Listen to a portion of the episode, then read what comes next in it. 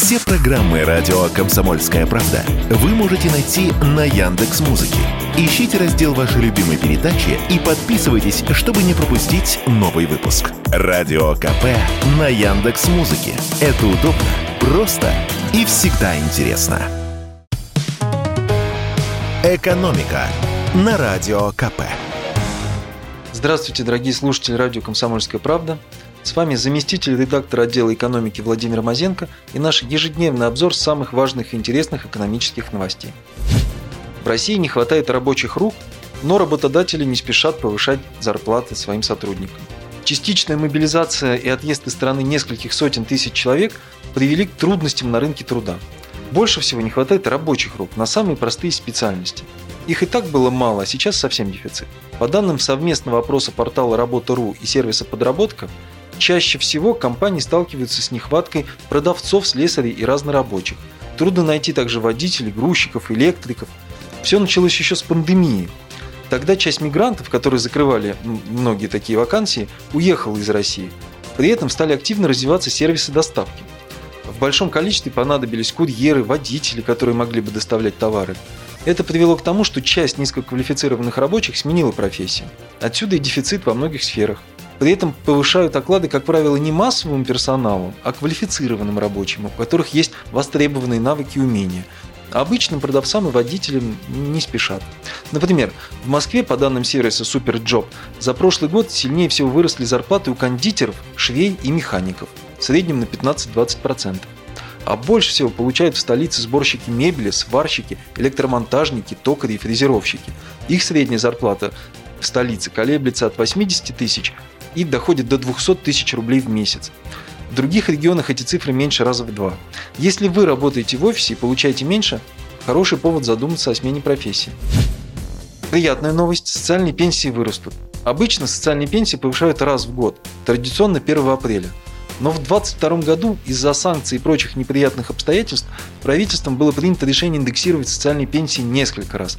Планово с 1 апреля на 8,6% и внепланово с 1 июня 2022 года на 10%. А с 1 апреля 2023 года их поднимут еще на 3,3%. Таким образом, за год увеличение составит около 14%.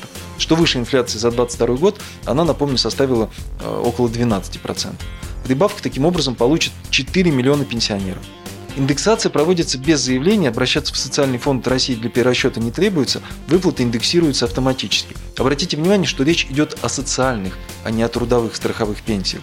То есть проиндексированы будут пенсии по старости, инвалидности, потери кормильца, а страховые пенсии уже были проиндексированы в этом году с 1 января на 4,8%. Их пока не повышают. А теперь не слишком приятная новость. Хотя кому как. У нерадивых собственников теперь будет легче отобрать жилье. Такие поправки в Гражданский кодекс вступили в силу с 1 марта. Здесь прописаны новые основания, на которых вас могут лишить недвижимости. Этих оснований два. Первое. Помещение используется не по назначению, что приводит к систематическому нарушению интересов и прав соседей. Второе. Ваше жилье содержится бесхозяйственно, что приводит к его разрушению. О чем речь? Например, о случаях, если в квартире устроен мини-отель или какое-нибудь шумное производство, и она не переведена, как полагается по закону, в нежилое помещение. Или когда запущенность помещения и антисанитария в нем принимают опасный размах. Например, если в квартире притон или нелегальная звероферма. Раньше в таких случаях соседи могли только бесконечно жаловаться на нарушение санитарных норм. Теперь будет применяться статья Гражданского кодекса «Прекращение права собственности на бесхозяйственно содержимое помещение». Да, еще одно важное условие – должны быть постоянные жалобы от соседей на невозможность нормальной жизни рядом с нарушителями. Просто так, по первой же жалобе, никто, конечно, ничего не отнимет. Порядок предполагается такой. Сначала уполномоченный государственный орган, например, госжилинспекция или местные органы власти, должны предупредить нерадивого собственника. Надо, мол, устранить нарушение. Скажем, если необходим ремонт, дается разумный срок на то, чтобы его можно было сделать.